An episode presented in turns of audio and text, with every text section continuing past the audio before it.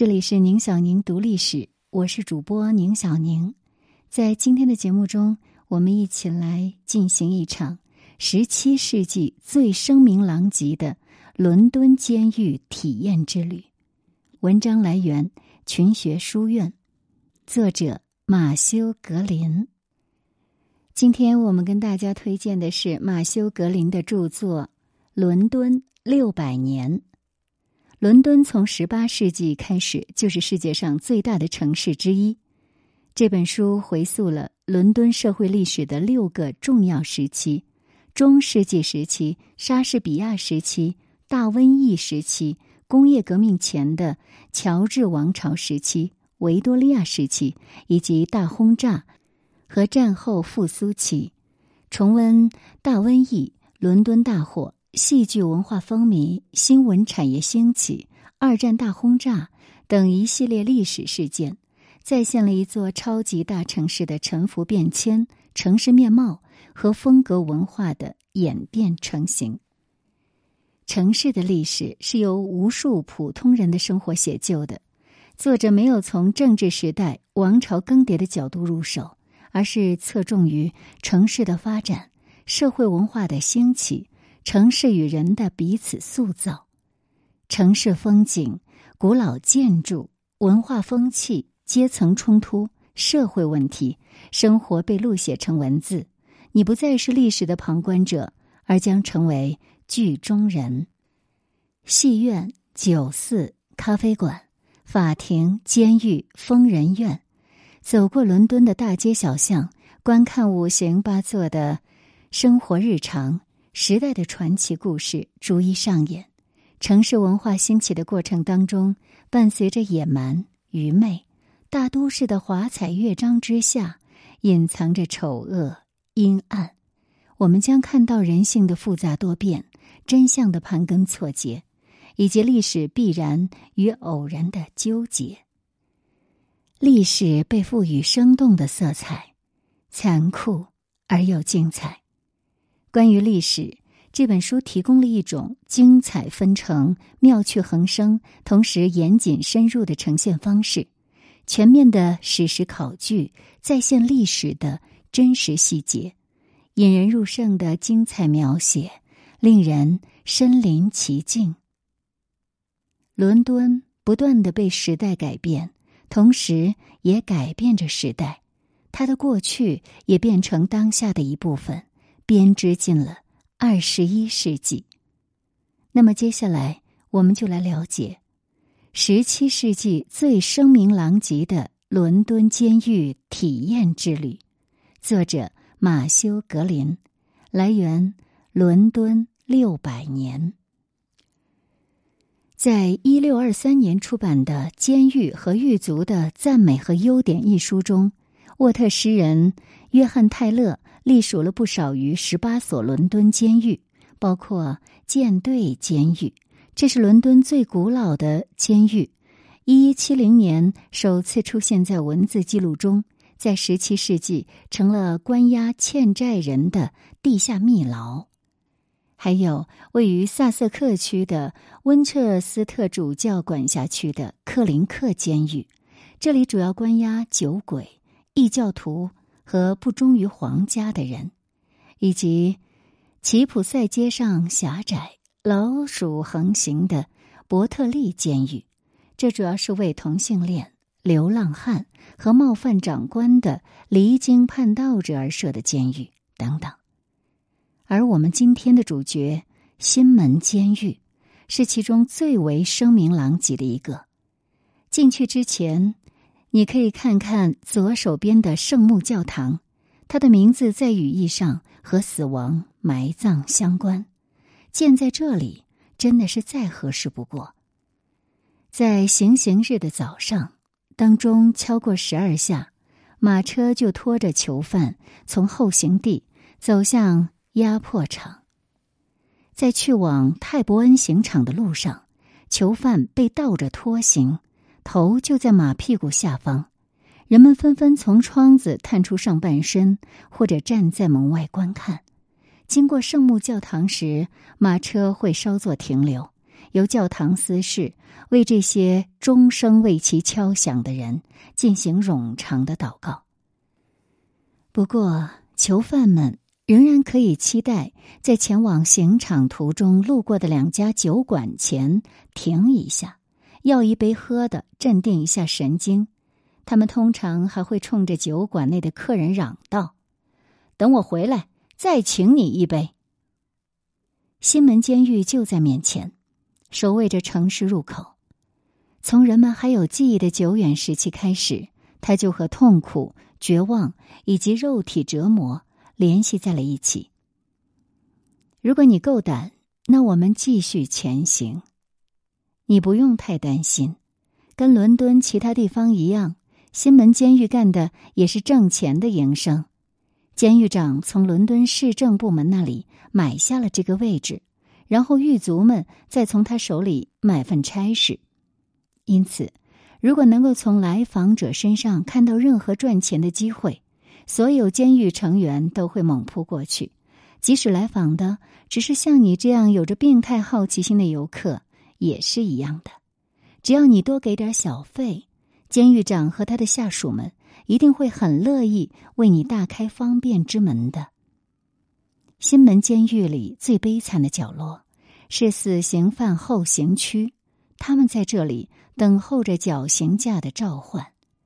当然，这只是打个比方，其实他们只是站在囚车上，而囚车会被突然撤走，留下犯人悬在空中挣扎。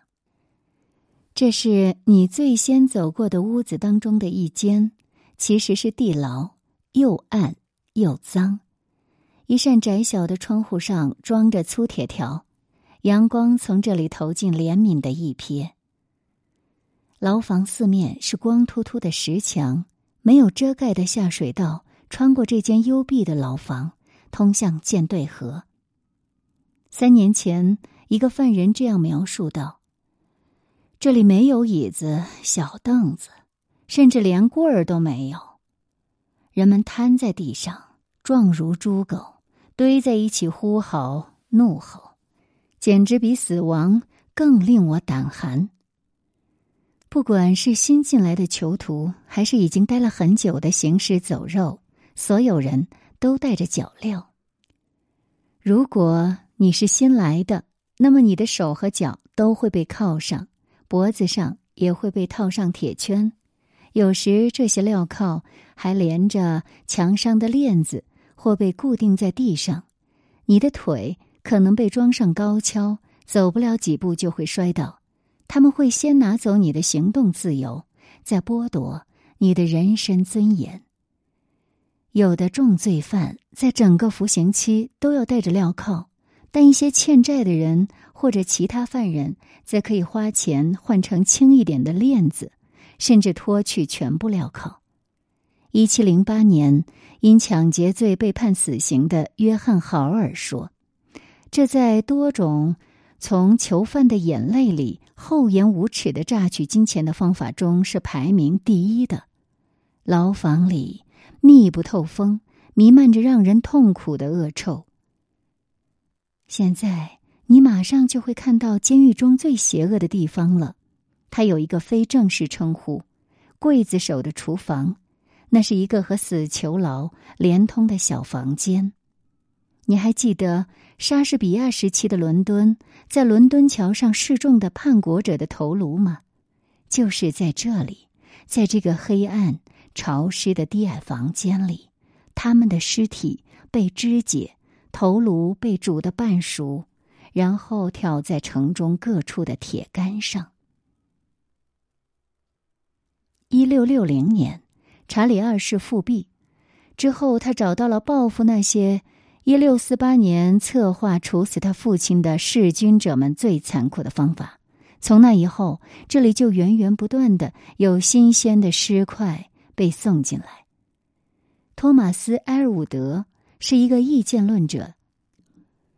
一六六二年，他的朋友约翰·米尔顿因为拒绝向复辟国王宣誓效忠，被监禁在这里。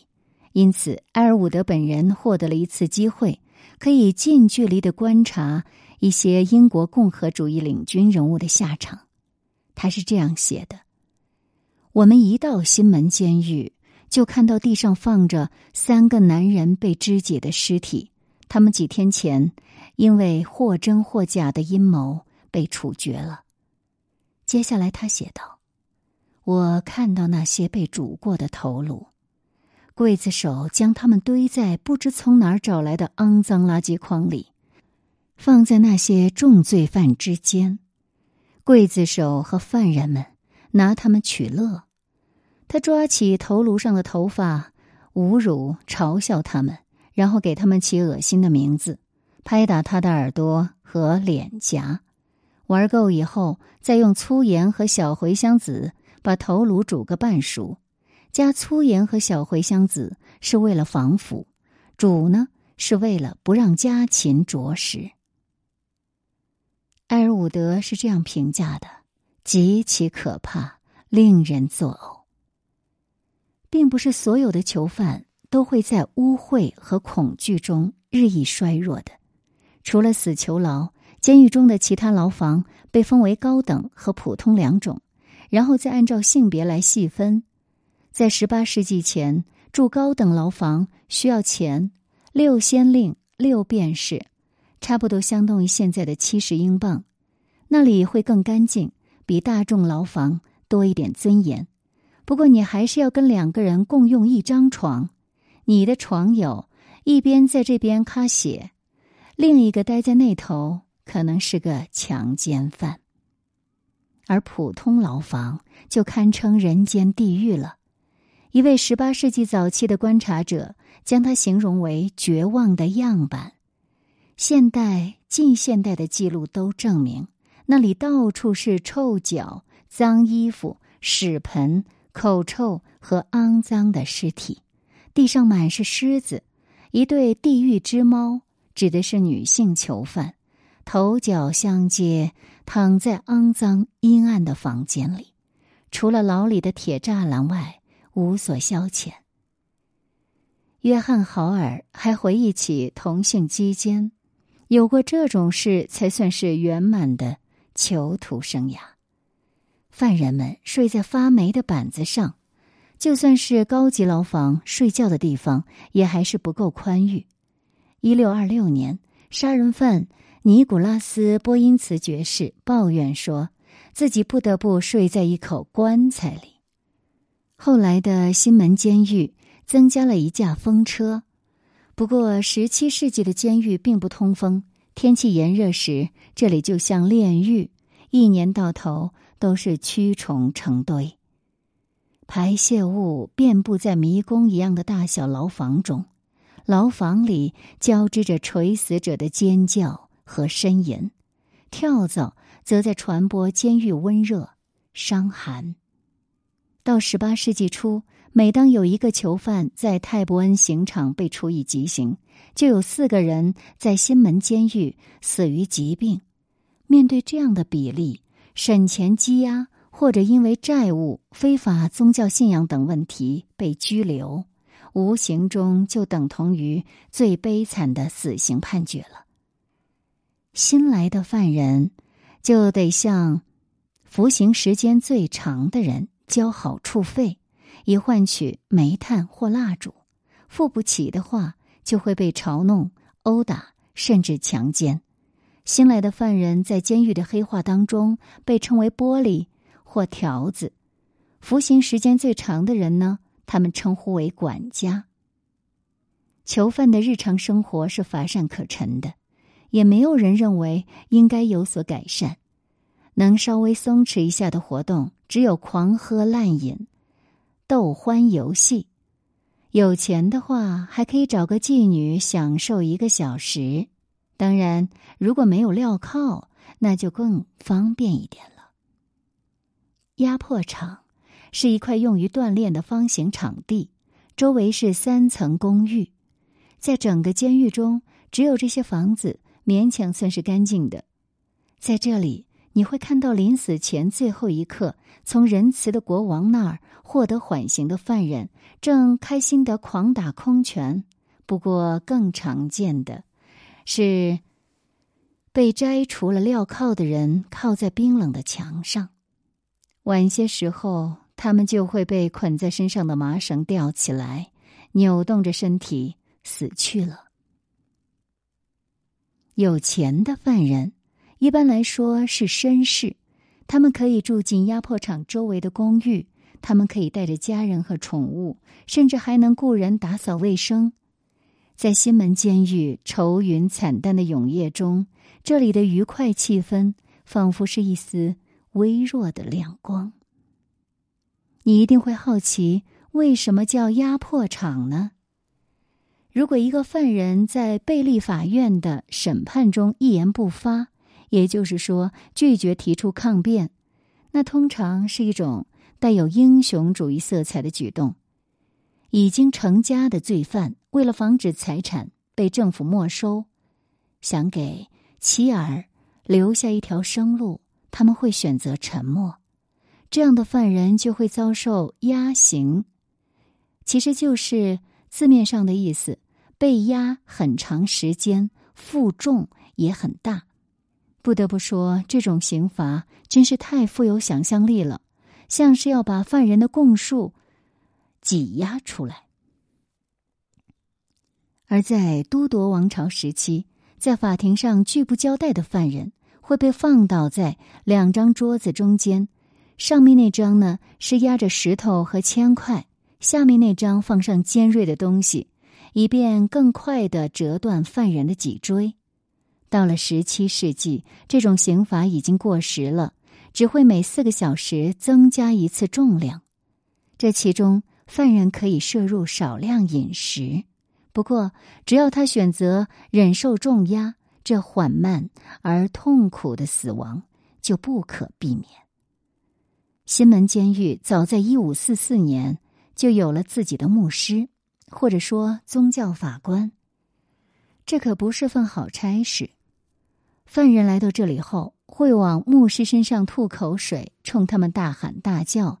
还将祭台上的食物和酒一扫而空，而且在座位上还搂抱亲热，有时呢还会在角落里撒尿。另外，这里还有一项上座率很高的服务：到场者不仅有犯人，还有怀着病态心理的残忍的公众，他们愿意掏一大笔入场费来观赏他人的悲剧，那就是在泰伯恩集会。这个呢，其实就是公共行刑日前的周日举行的死囚布道。你会看到一个讲道台，一本圣经被绳子拴连在讲道台上，室内有橡木镶板和半圆形的大窗户。从窗户望出去，可以看到霍尔本山下的舰队河与河那头连绵起伏的房屋尖顶。这一切多么像！触手可及的自由啊！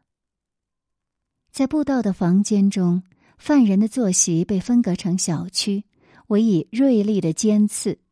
此外，还有公众旁听席。房间中央就是死囚的座位了。那是一个封闭的船形区域，将要步入刑场的男男女女，在这里瑟瑟发抖，就好像肉市上待宰的牛羊。而对那些花钱落座的观众来说，这无疑是场精彩的演出。在死囚布道时，人们才能见证真正的悲痛，看到绝望的悔悟，让人流下滚烫的泪水，目睹满手血腥的凶手在这里遭受恐惧和绝望的折磨。面对此情此景，谁还要去剧院？看那些做作的痛苦呢？